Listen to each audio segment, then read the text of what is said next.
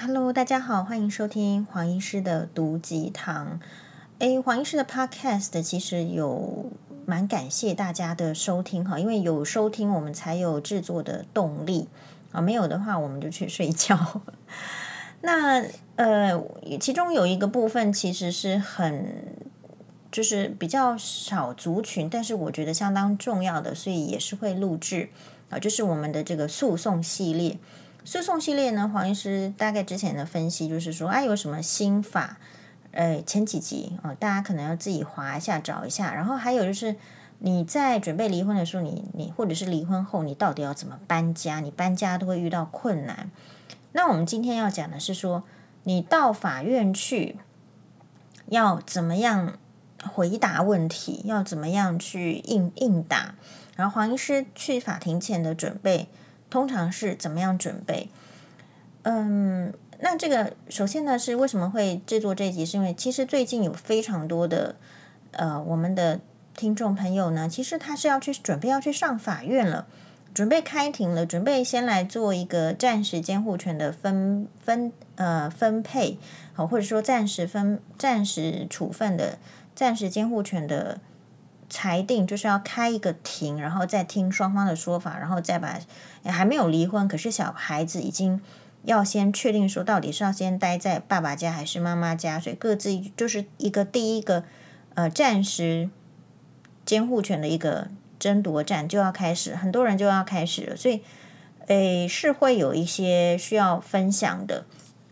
好，那。首先是这样子啦，第一次你没有去开庭的人，你就会想很多，到底什么是法庭？所以我说法庭剧你要看，黄医师是建议大家就是看那个拖着行李箱的女人，或者是我其实也有看这个米仓凉子的日剧演，就是那个胜利 V，好，就是诶 Legal V，不是不是胜利 V，叫叫 Legal V，那那那一出的日剧。但我觉得没有时间的人，其实你至少看一档，好看一看一个些场面。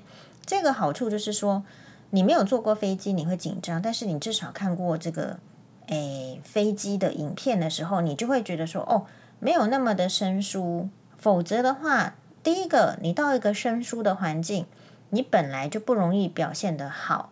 然后第二个事情是，那你你什么样叫做好呢？为怎么这个又很难？因为其实到法院去的话呢，他就是会先一进去，他就会问你说，你是不是你几年几月几日生的某某某氏啊？然后你你就是要这个呃宣誓说你在里面讲的都是正确的话。然后经过里面的一堆攻防之后呢，他会有一个文件印下来，然后他叫你看一下是不是有错。当然你的律师也会帮你再看一下，因为你在当庭所陈述的事情都会经由书记官。现场好像就是说做一个笔记一样，把它记录下来。所以，然后电脑就是在你的前面，在看到书记官在打字。所以，如果你看到呃书记官打的有一些关键的地方，就是有可能会漏漏死掉，或者是错误的话，其实就是应该要马上出声要提醒，而不是说印出来之后再叫回去再改，再浪费时间。这是第一个。所以你注意到什么事情呢？在这个法庭上是有书记官在笔记的，在打电脑的，所以你讲话不能太快，他没有办法。你讲太快，你以为你在跟人家在聊天的那种速度讲很快的话，他会没有办法逐字记录。所以你要讲话的速度大概就是要像黄医师的 Podcast 这样差不多的速度，也就是说要听得清楚。然后不是让人家觉得很快的，好，这是第一个要注意的点。那第二个点就是，哎，今天刚好有这个网友问我说：“黄医师，你去这个法庭有哭吗？要哭吗？要显示柔弱吗？”啊，这个问题呢，哎，是每一个人要进去法庭之前。好，特别是这种离婚啊、监护权的争夺的，我觉得法庭当然有很多的，那我们很多的这个案件进去。那我们今天主要讲的是这个呃离婚的哈，争取监护权的这样的诉讼的状况。那当然可以应用啦，因为通常有离婚啊、监护权这打完之后，像你如果像我们遇到那种就是不是良人，后来还会再告的，那就会有其他的经验。所以黄医师变成是一个有很多经验可以分享的人。皆さんありがとうございました。那这样子的话，就是所以我们要强调的是说，黄医师当然没有律师资格，所以我不会教你怎么打官司，所以呃也不能教你怎么打官司。你要知道怎么样什么什么法律，或者是要怎么样的话，你一定要找到合适你跟你 嗯、可以配合的律师。你说什么叫做可以配合的律师？就是你要信任他。律师这件事情呢，我觉得很像是你在找医生一样。可是医生呢，其实他有一个标准。那是医学训练来的。那律师当然也有律师的训练，也有实习律师，然后也有他们的标准。但是因为我们的医生是训练成跟病人讲话的时候，这些医学用语跟我们医生之间在讲的不太一样，所以病人是要能够听懂，然后听懂了之后才会回去吃药，然后照正确的治听懂后的治疗方式。可是其实跟律师的话，你嗯。说为什么要找一个就是你比较相投，就是说你到底听不听得懂你的律师的话，然后这个律师到底是什么程度，他能不能？因为你如果没有跟他相投的话，这边会有个问题是，他能不能呃争取你真正想要的？呃，他有没有听到你的语气中想要的？然后他能不能翻译你的语句变成法律的用字？好，所以如果假设这些事情的准备工作都做好了，哎，呃，我就会觉得我们就可以讨论到说你，你你是要出庭了，那你出庭的话，你会跟你的律律师要约，比如每个律师的那个习惯或是可以接受的不太一样。举我自己为例子的话，嗯，在你接到那个开庭，你听到那个邮差给你按门铃，然后有个开庭通知的时候，其实。等于就是在内心压下了一个这个，应该是说一个重担吗？哎，就是那一天就是要考试哦，哦，这个考试，而且这个考试呢会影响到你的利益。那这个考试呢还没有重考，没有重考，但是。所以表，所以你你会紧张，但是跟你去参加一般的这个高中联考跟大学联考比起来，又不会那么紧张。所以大概就是这样子的心情，你好像有个赴考场考试的感觉。然后，所以你要看你的那个律师的习惯，比如说我自己的这个离婚官司，还有监护权官司，呃，还有这个珠宝案，还有剩余财产分配官司，其实都是呃委托。呃，于泰兴律师打的，那所以呃会委托，就是这边有很多案子都委托他，就是因为我跟他好像合作的可以合作的来，然后他知道我要干嘛，我也知道他要干嘛，然后不是那么的难沟通，这是第一个。可是哈，我提醒一下，就是在离婚诉讼中的女生，或是在争取监护权当中的女生。有一个很重要的概念是假设啦，好，假设我们今天撇开来，我们自己是要去离婚的人，就是如果我是只是单纯的跟呃律师界的朋友或是检察官的朋友的话，其实大家都很不喜欢处理离婚的案件，嗯、主要是因为离婚案件呢，这个律律师哦能够得到的利益蛮少的，好，都是有点像是就是。呃，婚姻界的鉴宝 这样子的感觉吧，我自己把它翻译成这样。也就是说，离婚案件的官司其实就是钱少事多，呃，然后呢，双方的各自的情绪非常的强烈。比如说，像如果我们今天这个呃在进行剩余财产分配啊，就分配啊，你就就去算啊，然后银行就调资料啊，大概就是这样。其实冲突不会很大哦。可是离婚官司就是，或者是争取监护权官司的话，它的这个冲突感非常的强烈，因为你真的在作战，你真的要攻击对方，你真的要防卫自己，所以其实这个不是一个很好的工作，它其实蛮吃力不讨好的。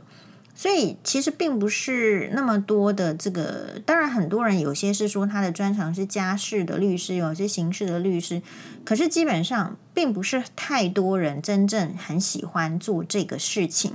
就像黄黄医师，为什么大家都觉得好像以我的口才，我可以去当律师一样？这个我们不敢，因因为呢，我是那种就是你知道最近。不是这两天都是小三的新闻，小三的新闻一直轰炸吗？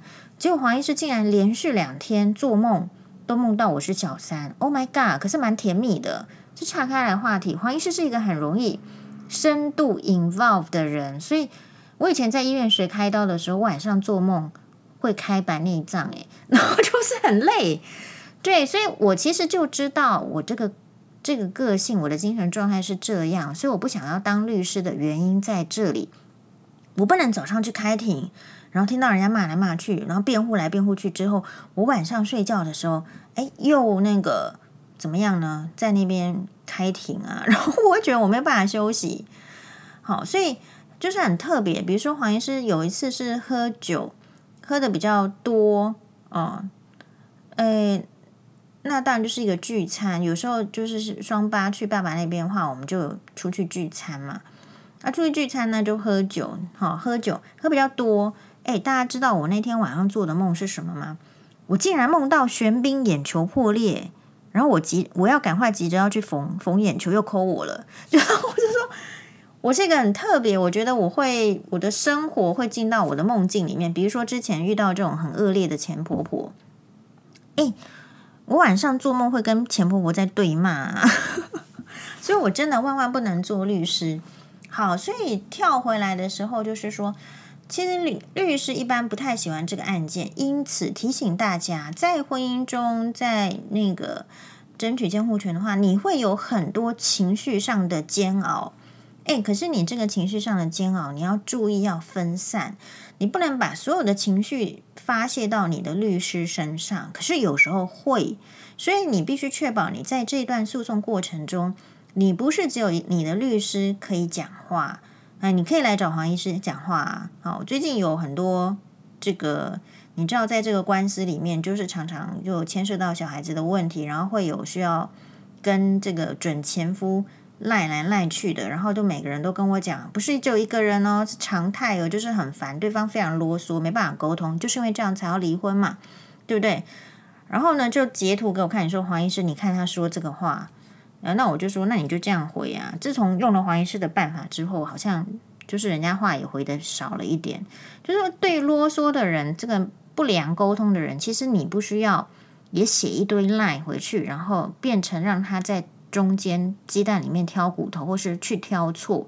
你为什么会想？你想一下哦，你的赖里面为什么写这么多话？就是你没有去芜存菁，你其中充满着什么？申诉。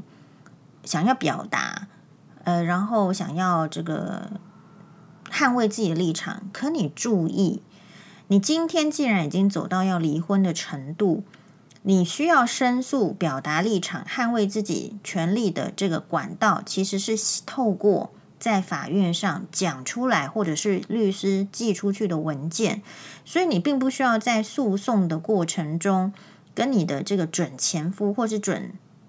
呃，前妻也可以。我们有有男生听众吗？我不知道。好，我们不帮助男生听众，就是开玩笑啦，还是会帮助啦。好啦，就是说哈，那那个你你不需要在这个时间里面去跟他有这么多的文字的交叠。好，你你们以前就身体都没交叠，要离婚了嘛？你现在还去跟他文字的交叠是做什么？你现在既然是要离婚的诉讼，要打仗，你就是要。就像一个将军一样，你就是得求赢。好，那所以你的律师就是你的这个诶、军师嘛。好，所以你们两个要配合得很好。那你你这个，所以第一个部分就是我们讲到就是赖赖的部分，很多人会在这个状态中遇到困扰。那第二部分就是好啦，这些资料都行前准备好，去法庭前要不要跟律师约讨论？这个要看你这个律师的习惯，比如说我们后来这个，因为前夫又有一些告我是一个妨害名誉嘛，那我们就跟这个，我们是请马律马再请律师，好，马马马律师这个部分的话，就是以我自己的话，我或者是跟于律师都一样，我自己会做好功课，然后才去跟律师讨论。我不会一直丢问题给律师，我会一直找问题，然后自己去想办法得到答案。我自己会想到一个策略，这个就是说这个官司要怎么样表达。好，自己想好做好功课这件事情很重要，是因为这样子才不会浪费律师跟你的时间。然后等到跟律师碰面，或者是。通常律师都是要碰面谈，他不会跟你赖谈的。啊，那那个律师碰面谈了之后呢，然后再告诉他我们的想法。然后这个，比如说马律师，他就会说你你这个他，你必须先经过律师方的挑战，所以你不要觉得你的律师跟你不合，你的律师就是负责检视你提供的资料，还有你的想法适不适合在这个对对战中。如果你都经不起律师的检视，你自己律师的检视，那你当然更经不起对方律师的检视嘛，对不对？好，那像我跟于律师的配合，就是说，因为我们真的在打离婚官司，还有这个呃监护权官司的时候，小孩子非常小，特别是又常常生病。然后我觉得老天爷就是这样子，屋漏偏逢连夜雨，好，你这一盖嘛不好啦，就是这样，就是这个就是一个命，就是三生三世十里桃花，你就是有这个劫，你不可能逃掉的。所以常常就是那个时候的状况是，比如说，哎呀，那个好像开庭的日子很近了，可是怎么办？这个礼拜，呃，不是，呃，辛巴住院，我在医院里面，然后你知道住在医院，你很怕带电脑去。东西会，电脑会被偷，那个电脑这么多资料被偷了还得了？所以你根本不敢带电脑去医院。呃，所以其实都是在一个你没有办法好好准备的状态，就是这个就是老天爷的考验，或者是说明天要开庭了啊，可是这个晚上，哎，辛巴又西药的部分又要又又身身体又不好，所以其实也不能怎么睡。都是这样，比如说有一次也是去警察局要做笔录，请约早上九九点还九点半，我跟马律师在警察局碰面。那前一个晚上就是也，就是小孩子都会生病，呃，所以其实准备的工作是没有办法充足，因此我希望就是你不要把所有的事情都挤到。开庭前，你才在想，你尽可能，你你要知道，你今年就是运势差，你会离婚，你就运势差，你就是三生三世十里桃花里面的劫，你尽可能的提前的把它准备好，以备不时之需。就是，如果时间真的不够，那还有一个策略什么或准备什么都弄好，因为法院是很难调时间的，除非说你你有什么大事，你才能够请假。好，那所以这个注意到说，接下来就是说到法庭上，我们说你可以看法庭剧，你就不会在那边抖脚很抖很害怕。那就是这样，跟律师呢行前的工作准备好，你们会有个战略。但是我自己觉得，在战略中最重要的是什么？就是。律师会去阅卷，然后对方也会把他对你的攻击寄给你的你，还有你的律师，所以攻击的部分也必须要书面的好好的回复。好，那这个你跟你的律师都可以做这个工作，就是谁，我我自己认为是说，谁有什么好的想法就尽量的提出来。呃，因为律师他处理很多的案件，他对你的案件当然是有一定的熟悉程度，但是。对这个案件最熟悉的人，整个脉络、整个事实的真相最清楚的，其实就是你自己。所以在回复对方的攻击的时候，你必须可尽可能去回想，有什么证据是可以反击的，有什么证据是可以提出来跟这个法官讲的，然后递给你的律师。那你的律师呢，会会会跟你就是说删删减减。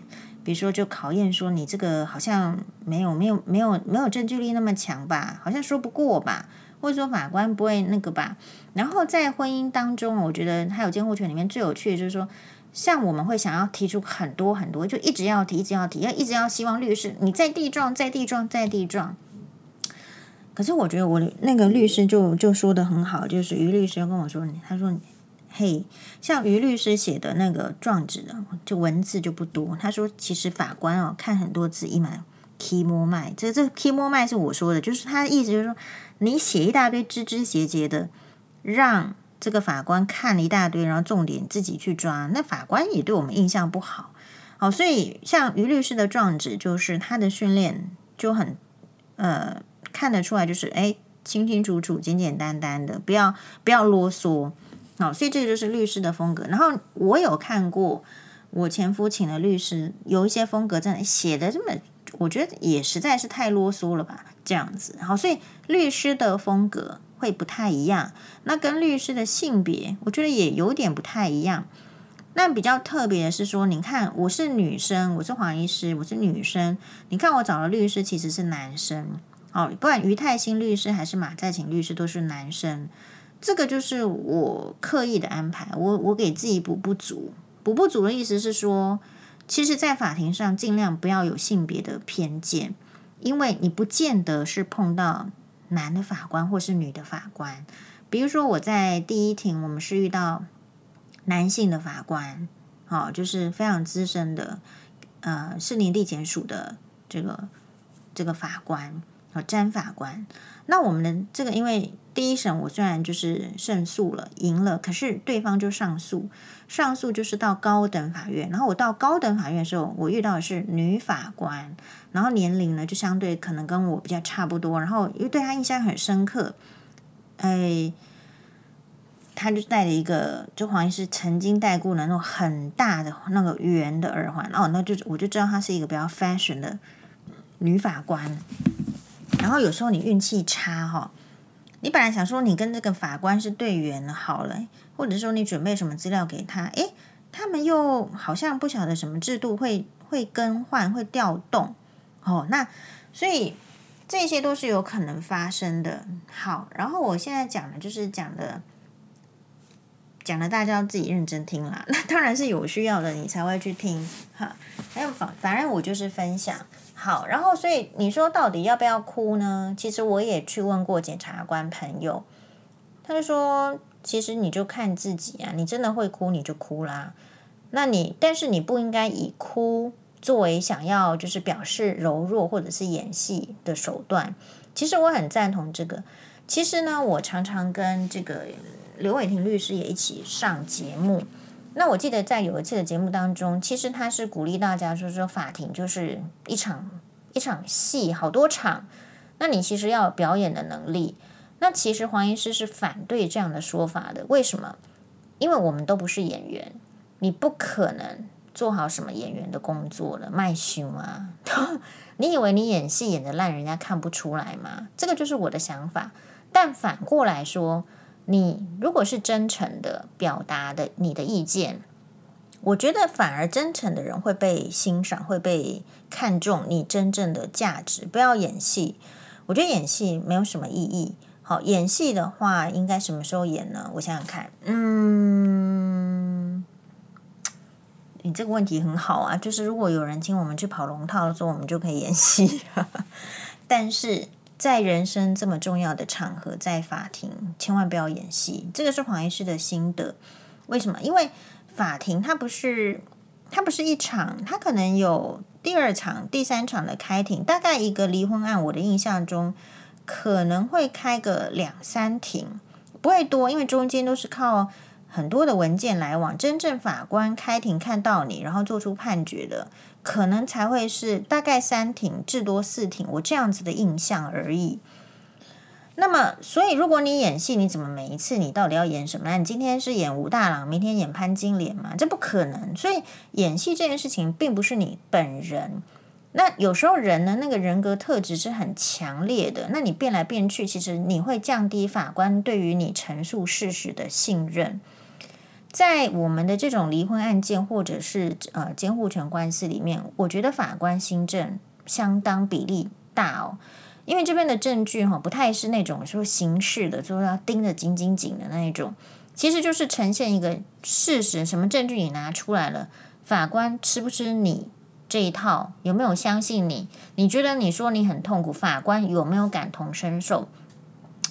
所以，其实我自己在去法官，就是去法院的时候，其实我我就是，虽然我们会感受到说，哇，对方可能都是这种，怎么会说出这样子的话，就是一派胡言啊，编造怎么样？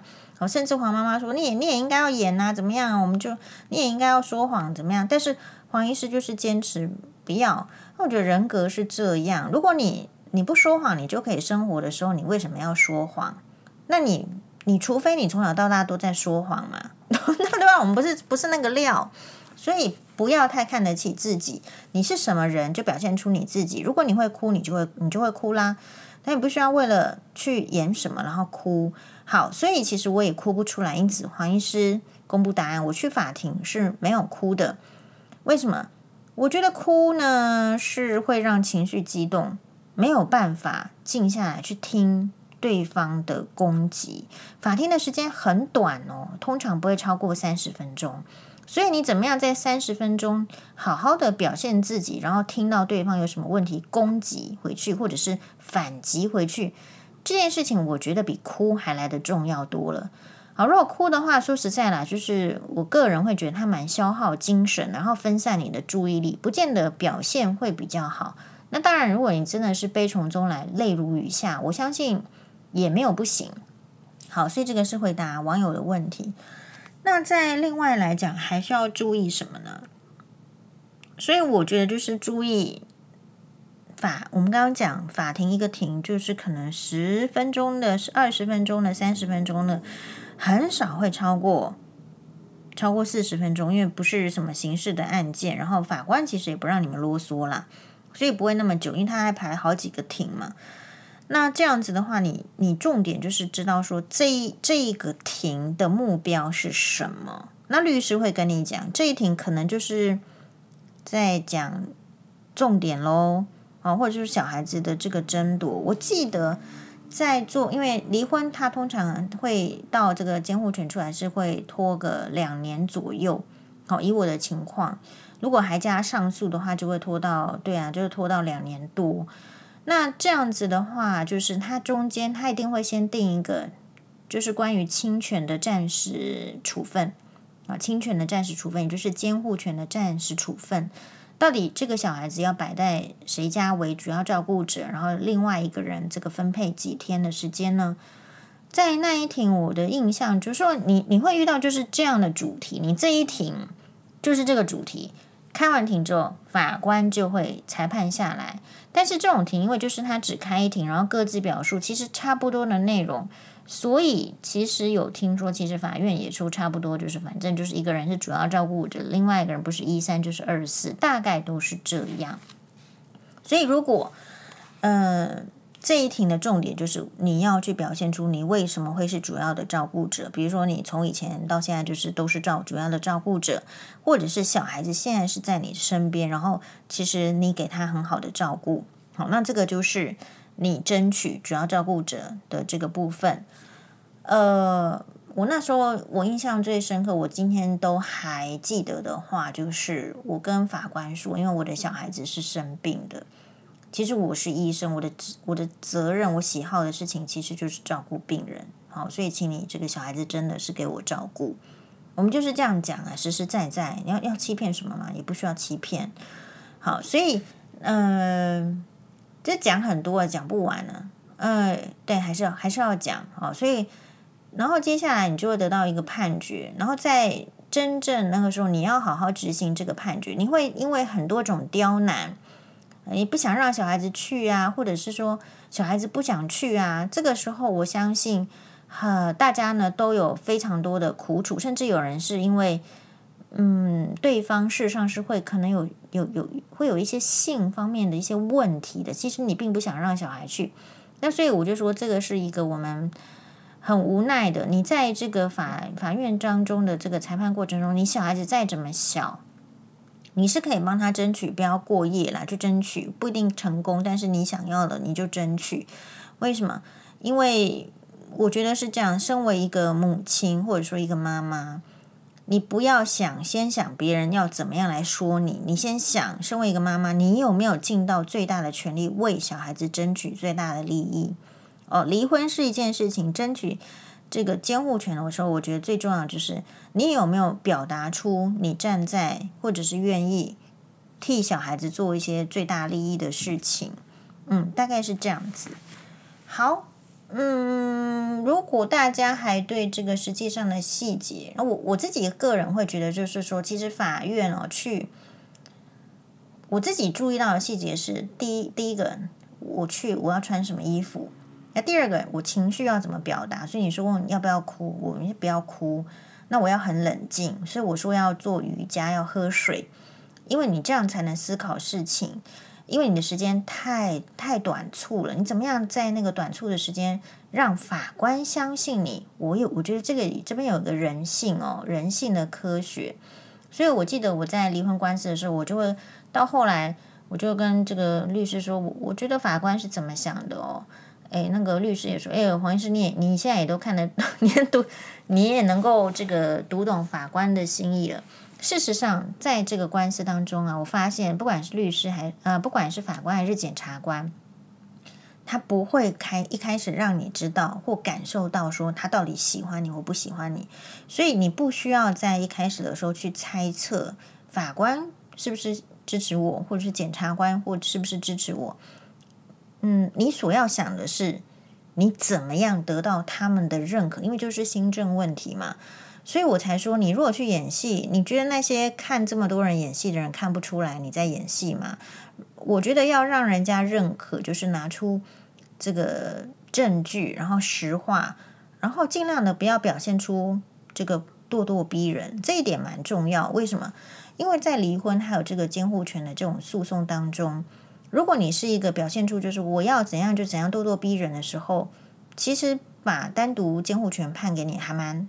蛮为难的吧，对不对？万一你你你是很不好相处，所以反过来说，你应该要表达是你是很好的相处的一个人，但是这也是基于事实。那我也提醒，就是说，因为呢，常常大家都会困囿于什么样叫做良善的父母啊，就是说这个良善父母在哇哇也有一集讨论呐。那注意哦，良善的父母并不是完全百分之百配合对方才叫做完善的。良善的父母，法院期望我们做良善父母嘛？但是良善父母不是不是百分之百配合对方，不是说他赖回一百句，你也要回一百句，你只要简单有礼貌，然后抓住重点的回就可以了。然后在这个良善的父母里面，我觉得也是要提，也是要以这个小孩子的利益为最优先，这样子才叫做是良善的父母。所以良善父母的意思，并不是说你要百分之百接受对方无理的要求。我觉得这种攻防的细节，在就是说，很多人会反过来问说：如果我我不怎么样，不怎么样，是不是对方就可以批评我、挑剔我？我觉得这个部分确实会造成很大的心理压力。但是呢，我也提醒大家，就是，嗯、没有被在官司中就予取予求的，反而就是坚定的，什么是可以的，也是要退让；然后什么是不可以的，好，那就坚持。那如果对方最常说啊，你如果不听我的话，就是不是良善的父母，那我们就不理他，因为良善的父母不应该是由一个不愿意沟通、不愿意妥协的人来说，不不是那句话。那如果法官质疑你是不是良善的父母，你可以跟你的律师要想出这个好的这个说辞或实例来告诉他说，我们是良善的父母。所以你不要老是担心人家说你不是良善的父母，你要举出实例告诉法官说，我因为怎样怎样怎样，所以我是一个良善的父母。嗯，好，这个是黄医师的这个新的分享。如果有在呃什么问题的话，就是大家就是请留言，谢谢，拜拜。